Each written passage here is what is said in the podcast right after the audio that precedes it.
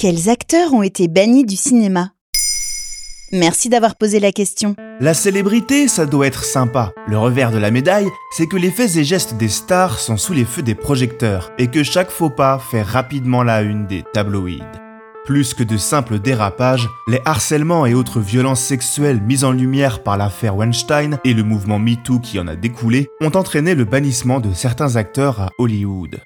Une nouvelle blacklist? En quelque sorte, c'est le cas pour Armie Hammer, qui partage l'affiche avec Timothée Chalamet dans Call Me By Your Name de Luca Guadagnino en 2018. Il est prévu qu'il reprenne son rôle dans la suite du film à succès, mais en 2021, il est au cœur d'un scandale quand son ex l'accuse de viol et plusieurs autres anciennes compagnes de penchants sexuels malsains, de fantasmes de vampires et même de cannibalisme. L'annulation de tous les projets de l'acteur est immédiate. En juin 2023, au terme d'une enquête de police, le procureur de justice de Los Angeles décide néanmoins de ne pas inculper Armie Hammer.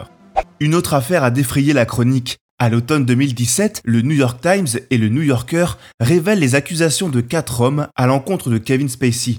Ils le poursuivent pour agression sexuelle entre 2005 et 2013. La réaction ne se fait pas attendre. Kevin Spacey, oscarisé en 2000 pour American Beauty, voit la suppression de son personnage dans la sixième et dernière saison de la série House of Cards sur Netflix. Condamné à payer 31 millions de dollars à la production de la série pour dommages et intérêts, en juillet 2022, le parquet de Londres, où a eu lieu le procès, déclare pourtant l'acteur non coupable. En 2023, le magazine Hollywood Reporter nous apprend même que Kevin Spacey devrait bientôt faire son retour au cinéma.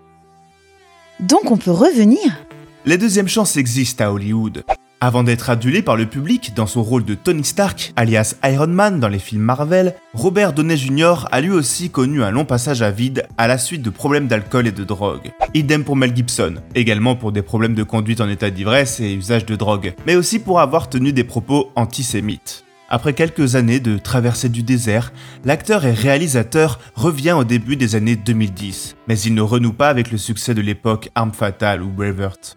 Et qui est sur la sellette? Lui aussi, pour une mauvaise réputation liée à l'alcool et aux drogues, Charlie Sheen se déclare lui-même blacklisté. D'autres pâtissent tout simplement de leur mauvais caractère et font hésiter les producteurs quand il s'agit de les engager. C'est le cas de Christian Bell, Russell Crowe ou encore Julia Roberts. Maintenant vous savez, un épisode écrit par Béatrice Jumel et réalisé par Jonathan Oppard. Ce podcast est disponible sur toutes les plateformes audio. Et si cet épisode vous a plu, n'hésitez pas à laisser des commentaires ou des étoiles sur vos applis de podcast préférés.